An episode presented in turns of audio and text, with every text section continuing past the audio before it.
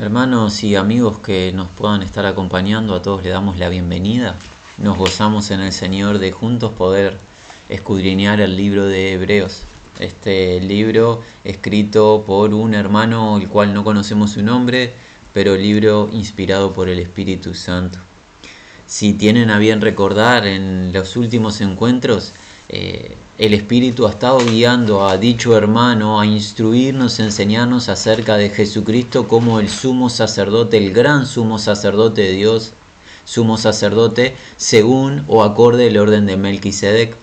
Nos estuvo hablando el Espíritu Santo acerca de los padecimientos del Hijo en obediencia, obediencia la cual él aprendió a través de lo que padeció, pero firme en obediencia al Padre, se sujetó, aceptó la disposición del Padre, esa muerte y muerte de cruz, y se convirtió en el Salvador, pero de una manera especial, un Salvador eterno. La salvación que Cristo suministra es eterna para aquellos que creen, o sea, le obedecen. Creer en Jesús es obedecer a Dios, porque la voluntad de Dios es que creamos en su Hijo a quien Él, él envió. Y el Hijo, a los que salva, se convierte en qué? En un intermediario entre Dios, el juez justo, y nosotros las criaturas caídas. Es el sumo sacerdote perdurable, el que de una vez y para siempre se presentó a sí mismo como una ofrenda inocente, agradable al Padre, y tiene vida indestructible para continuamente interceder, intermediar por todos aquellos que se acercan en confianza a Dios, buscando de la misericordia, de la compasión de Dios. Respecto de este sacerdocio de Jesús según el orden de Melquisedec, Melquisedec perdón, nos dijo el hermano autor de este libro que había mucho para hablar Mucha palabra de nuestra parte, dijo la semana anterior el autor de este libro. ¿Pero qué? Pero difícil de transferirla. ¿Por qué es difícil? Porque hay una situación en medio de la iglesia del Señor. Oído pesado. Oído que no está en la condición correcta delante de Dios. No hay oído atento a la palabra de Dios cuando el llamado original que todos o muchos de ustedes deben de conocer en Isaías dice, inclinad vuestro oído, venid a mí, oíd y vivirá vuestra alma. Ese llamado en Isaías, que es universal, es para todo ser humano de parte de Dios a conocer al Creador a través de la fe en su obra redentora. Ese llamado habla de una urgencia en el oír, oír con atención, con reverencia, con humildad no parece ser la característica que estaba acompañando a los hermanos hace dos mil años en la primera iglesia y que nos puede estar acompañando en el presente. Dado que hay muchas voces en el mundo, dado que hay muchas palabras dando vueltas, no siendo la palabra de Dios, nuestro ser natural se puede dispersar y nos podemos volver lentos en el oír de la palabra. Podemos empezar a considerar la palabra como algo secundario como una de las muchas opiniones. Esa es una posición de incertidumbre y de peligro, permítanos expresar. Pues la palabra de Dios no cambia y es la única verdad. Eh, destáquese. No tenemos temor de decir esto y tampoco tenemos mucha preocupación en si se considera esto una declaración muy exclusiva o qué. La palabra de Dios es la única verdad no es una de las múltiples verdades que andan en el mundo, es la única verdad. Por ende, si la ponemos en un plano secundario, nuestra vida va a verse inmersa en incertidumbre, porque todo lo que está fuera de la palabra de Dios es incierto y no es veraz, no tiene fundamento, no tiene sustento. Cambio la palabra, ya se nos había enseñado, tiene tanto poder y capacidad como para qué? Diferenciar incluso nuestro interior, ¿se acuerdan? La palabra discriminaba, diferenciaba las intenciones, separaba alma de espíritu. Todo eso nos estuvo enseñando el Espíritu Santo en ocasiones anteriores. El oído lento, ¿cómo se distingue? ¿Cómo sabe un maestro, un pastor, un anciano que nos esté guiando en cada localidad, como este autor del libro de Hebreos, ¿cómo sabe que tenemos un oído lento, un oído eh, holgazán, un oído que está no prestando atención a la palabra de Dios? ¿Cómo se detecta? La inmadurez de los oyentes. claramente el Espíritu Santo guió a este hermano a detectar a los hermanos luego de años de tiempo de ser expuestos a las Sagradas Escrituras, inmadurez, falta de crecimiento espiritual, que es lo sano, lo normal en el camino de santidad, en el camino de justicia. Cuando la palabra de Dios es proclamada sin adulterar, y el oyente ha sido sellado con el Espíritu Santo por creer al Evangelio, es una obra divina de parte de Dios, no es mérito del hombre, solamente al creer al Evangelio recibe la promesa del Espíritu Santo, es sellado de una vez y para siempre, va a suceder algo con el paso del tiempo. El oyente va a empezar a recepcionar la palabra, la va a atesorar, la va a creer, la va a empezar a asimilar y de a poco el mismo Espíritu va a empezar a llevarlo a la práctica. Dios va a producir el querer y el hacer. Va a haber crecimiento, madurez espiritual. Pero si el tiempo pasa y el oyente continúa en un estado de inmadurez o un niño, se va a detectar fácilmente que hubo un oído pesado ese oyente no prestaba atención cuando la palabra estaba siendo proclamada en las reuniones, en los encuentros, ni tampoco individualmente él estaba involucrado en invertir tiempo de su vida en escudriñar las sagradas escrituras. Puso en un orden, en un plano secundario la palabra de Dios y la inmadurez lo demuestra. Dios quiere para nosotros que no seamos inmaduros, sino que pasemos a un estado de madurez ¿Cuál es el estado de madurez? Aquel que puede discernir el bien del mal, que ha recibido revelación de la palabra de Dios y que dicha revelación le ha abierto los ojos espirituales y puede diferenciar lo que a Dios agrada de lo que a Dios deshonra. Y por la gracia de Dios, cada día empieza a optar en su propia vida empieza a optar por lo que a Dios se agrada y desecha las cosas que deshonran a Dios. Ese es el estado de madurez. El que ha llegado a un estado de madurez en Cristo empieza a convertirse, por gracia de Dios, en un maestro. Pero no maestro a modo de título vano, ni mucho menos, sino como un hermano o una hermana mayor que empieza a bendecir a la generación siguiente. ¿Cómo le bendice? Con la transferencia de la palabra, pero en especial con la práctica de vida. Siempre nuestros mayores, nuestros ancianos que han madurado en la fe, son un reflejo en el cual nosotros podemos visualizar el camino y podemos ver la obra de Cristo en una vida, en un envase frágil, en una persona con sus luchas, con sus tropiezos, pero alguien que teme a Dios y teme a su palabra. El estado de madurez es el estado al cual debemos aspirar, crecer en nuestra fe. En cambio, el estado en el cual no debemos permanecer es el estado de niñez, la inmadurez, esa incapacidad para discernir lo que a Dios agrada de lo que a Dios deshonra. ¿Cómo seremos incapaces de discernir al no alimentarnos de la palabra sólida y estar constantemente viendo los rudimentos? De Cristo. ¿Hay tiempo para escudriñar los fundamentos, los rudimentos? Claro que sí, serán sanos y buenos, pero hay tiempo para crecer, para avanzar en el conocimiento de la verdad, en este caso, en el poder considerar la enseñanza acerca de Jesucristo como un sumo sacerdote acorde, acorde al orden de Melquisedec pero nuestra inmadurez está impidiendo que el autor de este libro profundice dicha enseñanza, pues nuevamente es necesario hablar de doctrinas básicas, llamado al arrepentimiento, la fe para con Dios, doctrinas de bautismo, imposición de vanos, resurrección para juicio y condenación eterna y resurrección de vida eterna y gloria. Algunos aspectos básicos de la fe, los cuales es necesario que en distintas oportunidades se nos vuelven a transferir, pues no hemos prestado atención. Nuevamente, inmadurez es el estado en el cual permanecemos cuando a la palabra de Dios la oímos pesadamente, la oímos con lentitud, es la expresión literal, la oímos con una consideración de determinarla secundaria o de poca relevancia. No continuemos de esa manera, hermanos. Ahora, la propuesta para la oportunidad es dar lectura de manera muy ágil y breve al capítulo número 6 del libro de Hebreos a partir del versículo número 4.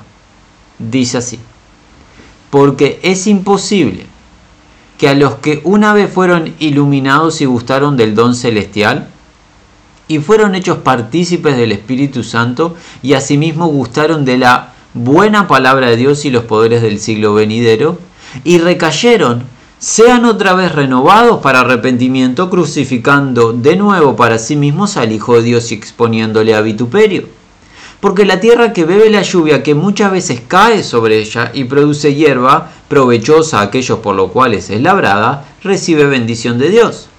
Pero la que produce espinos y abrojos es reprobada, está próxima a ser maldecida y su fin es el ser quemada. Pero en cuanto a vosotros, oh amados, estamos persuadidos de cosas mejores y que pertenecen a la salvación, aunque hablamos así y ponemos un freno, veremos hasta dónde nos permite avanzar el Señor. Versículo número 4, apoyándonos en una expresión literal del texto, dice así, porque imposible a aquellos, una vez habiendo sido iluminados, habiendo experimentado luego el don celestial y participantes habiéndose convertidos del Espíritu Santo. Volvamos a reafirmar de qué contexto venimos un contexto de amonestación y exhortación al oído pesado, a esa conducta holgazana de no prestar atención, la especial atención a la palabra de Dios. Pero hay un propósito en el Espíritu Santo, avanzar. Eso había dicho en el versículo número 3, es el último versículo que vimos la semana anterior. ¿Cuál es el propósito del Espíritu Santo? Esto haremos si Dios en verdad lo permite. ¿Qué haremos? Avanzar, dejar los rudimentos y ir adelante a la perfección. La palabra perfección se puede traducir madurez, al estado completo. Esto haremos, dijo el Espíritu Santo, avanzar, ir adelante hacia la madurez, si Dios lo permite.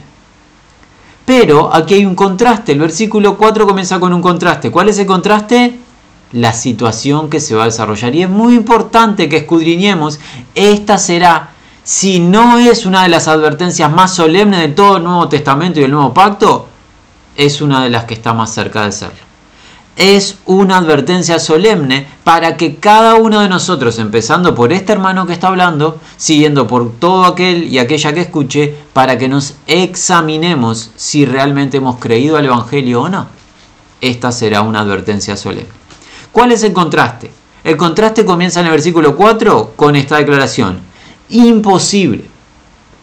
Imposible significa algo no realizable. Y ya veremos qué es imposible. Pero primero vamos a ver a quiénes se dirige. ¿A quiénes se dirige? Bueno, a personas que una vez, en una oportunidad, fueron iluminados.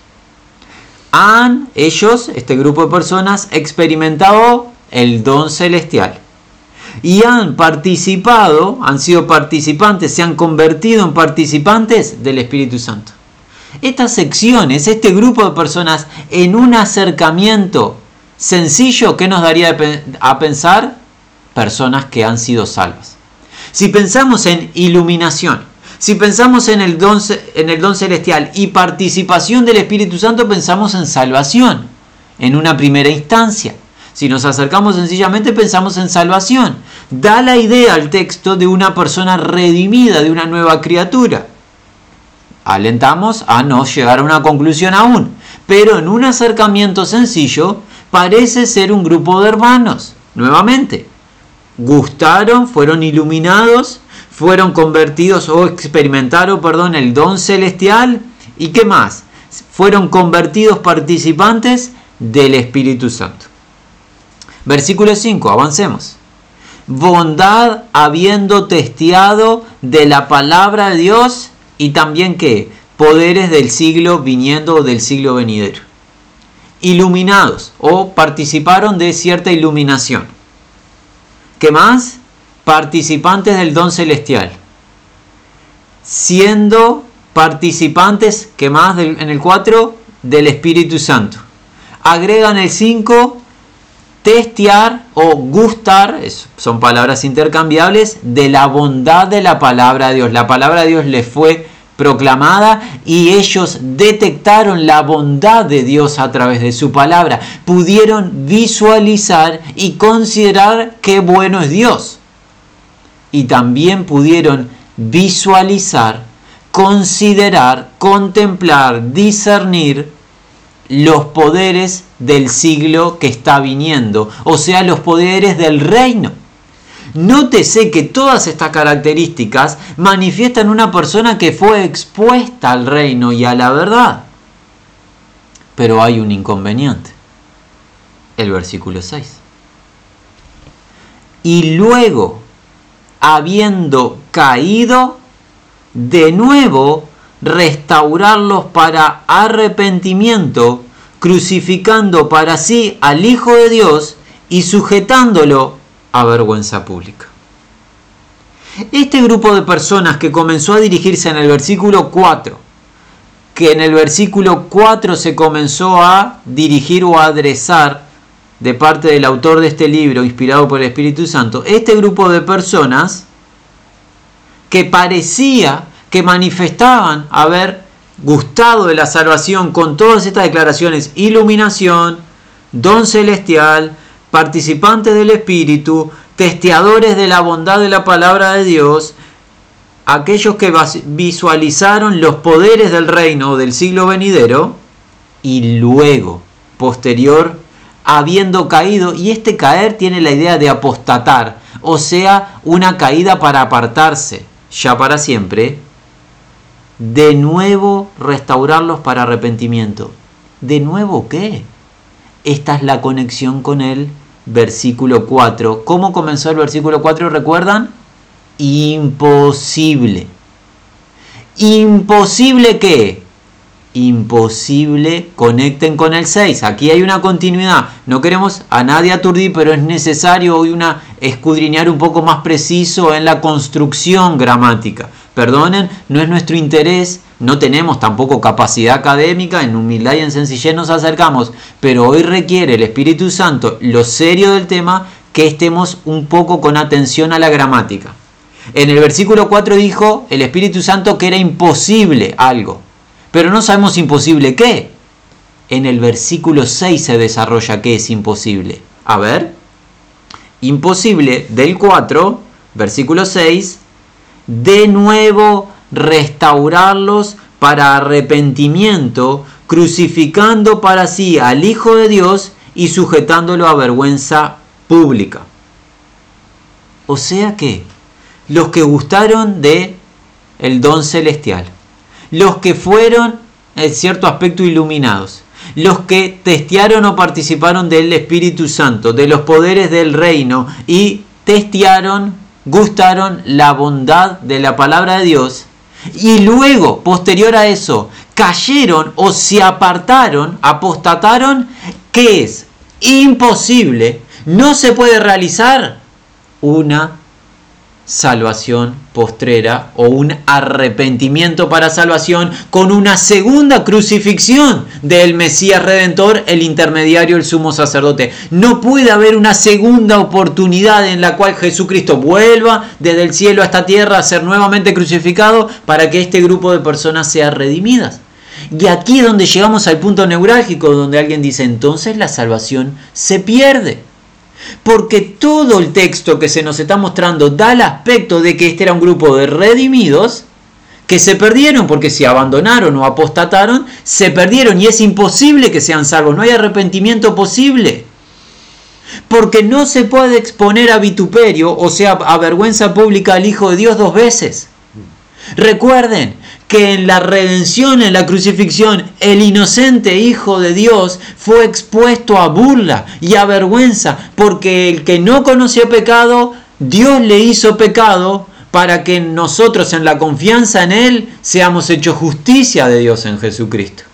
El Hijo de Dios fue expuesto a vituperio y a vergüenza por nuestro pecado. No puede dos veces Dios exponer a vergüenza a su inocente Hijo. Una sola vez. ¿Qué sucede con este grupo de personas? Creemos, amados hermanos, en el temor de Dios, pero creemos este grupo de hermanos de la República Oriental del Uruguay es un país pequeño en el sur del continente americano, entre dos grandes países como la Argentina y Brasil, allí estamos nosotros ubicados, creemos este pequeño grupo de hermanos, esta expresión del rebaño del Señor, que la respuesta no la tenemos que inventar y no debemos ni siquiera opinar. Lo que tenemos que hacer, ¿saben qué es? Seguir leyendo. Qué bueno es seguir leyendo, ¿verdad? Porque la palabra de Dios es la que nos va a enseñar. ¿Cómo dice la palabra de Dios en esta dificultad que nos encontramos? Si es posible perder la salvación. Si este grupo de personas había sido salvo y se perdió, apostató y ahora estamos todos en el riesgo de perder nuestra fe, ¿quién sabe quién llegará hasta el final? La respuesta creemos se encuentra en el versículo número 7 cuando comienza la escritura a decir esto. Porque la tierra, habiendo bebido la lluvia que sobre cayendo con frecuencia, o sea, la idea es sobre ella cayendo con frecuencia, aunque no diga así en el texto original, y produciendo vegetación útil para aquellos por los cuales es cultivada. ¿Qué pasa con esa tierra? Participa de bendición de Dios. Agreguemos el 8 y comentamos estos dos versículos. Sin embargo, la que trayendo espinas y abrojos, reprobada y maldecida, o maldecida cercana está, de la cual el fin es quemarse. Ya pasamos a comentar. Veníamos con la enseñanza del versículo número 4 acerca de un grupo de personas que fue declarado como aquellos. Aquellos que, siendo iluminados, participando del Espíritu Santo, del don celestial, gustando de la palabra de Dios y de los poderes del siglo venidero, o sea, del reino, es imposible para ellos que vuelvan a arrepentirse una vez que han caído o que han apostatado y que el Señor sea crucificado nuevamente o expuesto a vergüenza o vituperios públicos para salvarlos. Es imposible. Pero ahora que encontramos en el versículo 7 y 8, encontramos algo que para los seguidores de Jesucristo es algo conocido. ¿Un qué? Un paralelismo. ¿Se acuerdan cómo enseñaba Jesús dentro de su eh, gran magnitud y plenitud de enseñanza? Jesús como maestro es el maestro supremo. Si quieres aprender a enseñar, lo que tienes que hacer es aprender de Jesús, porque Él es el maestro. ¿Cómo, ¿Qué utilizaba Jesús para enseñar cuando estuvo en el mundo antiguo, cuando ministró en la tierra? Parte de su enseñanza la basaba en paralelismos o qué? Parábolas. Y si pensamos en parábolas, ¿en qué pensamos? En la primera de ellas, por ejemplo, registrado en el libro de Mateo, capítulo número 13 del mismo. ¿Recuerdan, hermanos y hermanas? Estamos ya dirigiéndonos a los hermanos que conocen las escrituras. ¿De qué se trataba la primer parábola que registra Mateo en su libro en el capítulo número 13? La palabra del sembrador. Una parábola relacionada con esto mismo, tierras, tipo de tierras. Mantengan eso en mente. Ahora pasemos a comentar los versículos 7 y 8. Dice así, porque la tierra, habiendo bebido la lluvia, que sobre ella, la idea es sobre ella, cayendo con frecuencia. Esa tierra que recibe lluvia celestial, lluvia de parte del cielo, o sea, lluvia de parte de Dios, que manda lluvia frecuente, continua. Esa tierra, ¿qué hace? Produce vegetación la vegetación o el producto es útil para aquellos que la cultivaron. La tierra que al beber la lluvia o al recibir la lluvia celestial y que de esa lluvia ella como resultado trae producto o vegetación, es una tierra que, que participante de la bendición de Dios. Es una tierra que Dios bendice, porque es una tierra fructífera. Y Dios es un Dios que busca siempre frutos. Recuerdan al Señor de Gloria cuando encontró una higuera sin frutos que hizo, la maldijo. ¿Por qué? Porque no tenía frutos. Dios siempre busca resultados porque Él es un Dios sabio. Jamás hace un trabajo vano el Señor. Nunca. Ahora hay un segundo tipo de tierra en este paralelismo. Miren el 8. Sin embargo, la que trayendo espinos y abrojos, ¿qué es? Reprobada y maldecida, cercana está, de la cual el fin es quemarse. ¿Qué notamos? Este tipo de tierra no es una tierra productiva es una tierra improductiva, no trae fruto para cosechar, trae espinos y abrojos, los cuales no traen beneficio alguno para el cual, al que labró la tierra, al que trabajó, al que cultivó. Esa tierra es una tierra que está dispuesta para qué? Maldición y para ser quemada. ¿Qué sabemos de el fuego? Juicio, juicio eterno. ¿Qué podemos concluir de estos dos versículos y conectarlo con la, aquella pregunta? ¿Se puede perder la salvación? Creemos nosotros, hermanos, que el Espíritu Santo nos está dando un indicio para comprender esta enseñanza, guiándonos en nuestra memoria a la primer parábola registrada en Mateo, de la parábola del sembrador, en donde habían cuatro tipos de siembras se sembró en los cuatro tipos de tierras, ¿verdad? De la parábola de Mateo 13. Todas algo dieron de alguna manera, pero solo un tipo, la final de esas cuatro que enseñó Jesús, fue la que produjo fruto para el reino, fruto perdurable, eterno. Los tres tipos de tierras anteriores donde se sembró no trajo fruto perdurable. Y esas tierras representaban qué? Los corazones de las personas.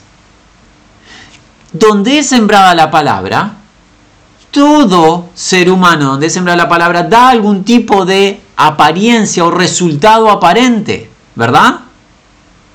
Pero no en todos hay un resultado perdurable, porque no todas las tierras son el mismo tipo de tierra y hay personas que tienen apariencia de salvación, pero al final se sabe, se sabrá, que no habían nacido de nuevo porque no habían confiado realmente en la verdad. Y como Jesús nos enseñaba, retrotrayéndonos a esa parábola del sembrador, los afanes de este siglo, la persecución, las dificultades, el maligno, ¿qué pasan? Hacen infructífera la palabra en ese tipo de tierra en los corazones. ¿Qué pasó con esos tres tipos de tierra de la parábola del Señor? Nunca nacieron de nuevo. Nosotros creemos, amados hermanos, que estos versículos 7 y 8 a nosotros nos dan el indicio para pensar que el grupo de personas de los cuales se habló desde el versículo 4 al versículo 6, que parecían haber sido salvos, no fueron salvos.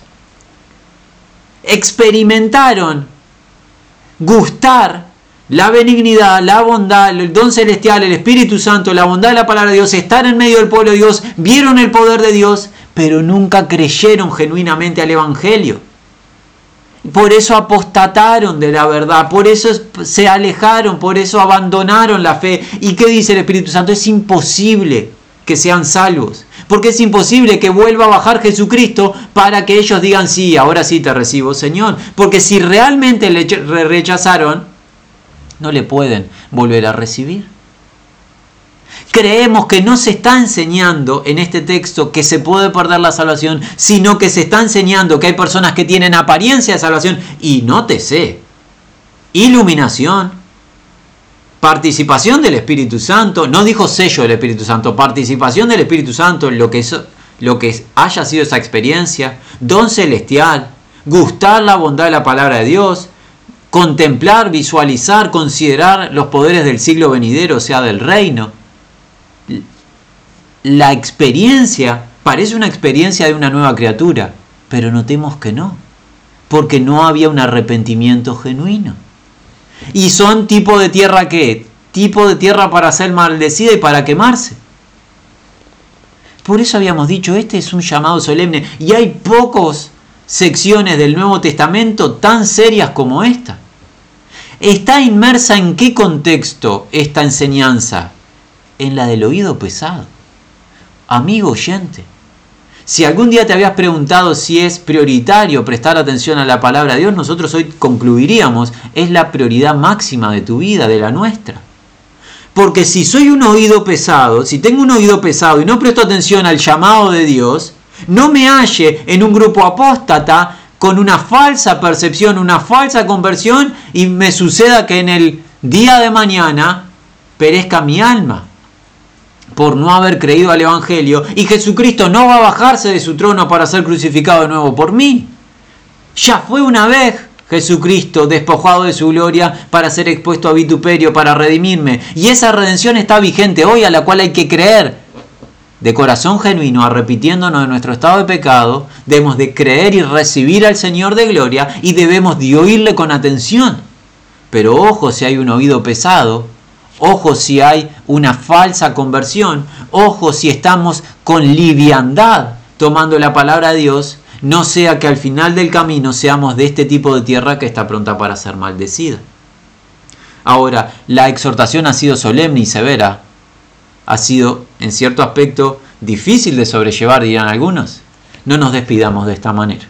Despidámonos con esperanza. ¿Cuál es la esperanza? El versículo número 9, el cual releemos y será cierto aspecto de introducción para continuar Dios mediante en una siguiente oportunidad. Dice así, sin embargo, y esa palabra es fundamental de destacar, sin embargo, ¿qué? Sin embargo, hemos sido persuadidos concerniente a vosotros. ¿Quién es ese grupo vosotros? Los lectores de la carta, los hermanos, y en este caso aplica para todo creyente en Cristo Jesús. Sin embargo, hemos sido persuadidos concerniente a vosotros, amados, de mejores. Mejores que la idea es mejores cosas o situaciones. Aunque no dice eso el texto, no dice ni la palabra cosas o situaciones, de manera, eh, por aplicación, podemos concluir que mejores cosas sería la idea. Mejores, permaneciendo a salvación, si incluso así hablamos y agreguemos el 10 por esta oportunidad. Porque no injusto Dios para olvidar el trabajo vuestro y el amor que habéis mostrado hacia el nombre de Él, habiendo diaconado a los santos y diaconando. Esto vamos a volver a retomar la semana entrante si Dios lo permite. Pero queríamos despedirnos de esta manera. Sin embargo, aunque así hablamos, dice el autor de Hebreos, hemos sido de mejores cosas, hemos sido que persuadidos, cosas respecto a salvación. La advertencia, la exhortación fue solemne, pero la tranquilidad que tiene el autor de Hebreos es que a los hermanos las cosas que esperamos son concernientes a salvación. Por ende, hermanos amados, no tomemos con liviandad al Señor. No lo tomemos como un juego. Se nos va a enseñar en este mismo libro más adelante que Dios es un fuego consumidor. Dios Salva de una vez y para siempre en Cristo Jesús a todo aquel que se acerca, pero al que se acerca con corazón sincero a Él. Si nos acercamos con un oído pesado, si nos acercamos de una manera inadecuada y no creemos genuinamente en Jesucristo, podemos estar expuestos a este grupo. Ese grupo que experimentó muchas cosas, pero no era la tierra genuina de Dios era una tierra reprobada que va a ser quemada al final, o sea, juicio de condenación. Hermanos, escuchemos las exhortaciones de Dios, volvámonos con un corazón sincero y arrepentido, porque Dios es un Dios justo. Eso nos va a enseñar la semana que viene. Él es justo y va a pagar a cada uno conforme a su obra. Por ende, creamos hoy al Evangelio volvámonos arrepentidos a Jesucristo. Él nos va a suministrar salvación y vida eterna, pero escuchémosles con atención y no con un oído pesado. Nos resta desear que la gracia, paz y misericordia de Dios sea con todos los que aman a Jesucristo y confían en Él.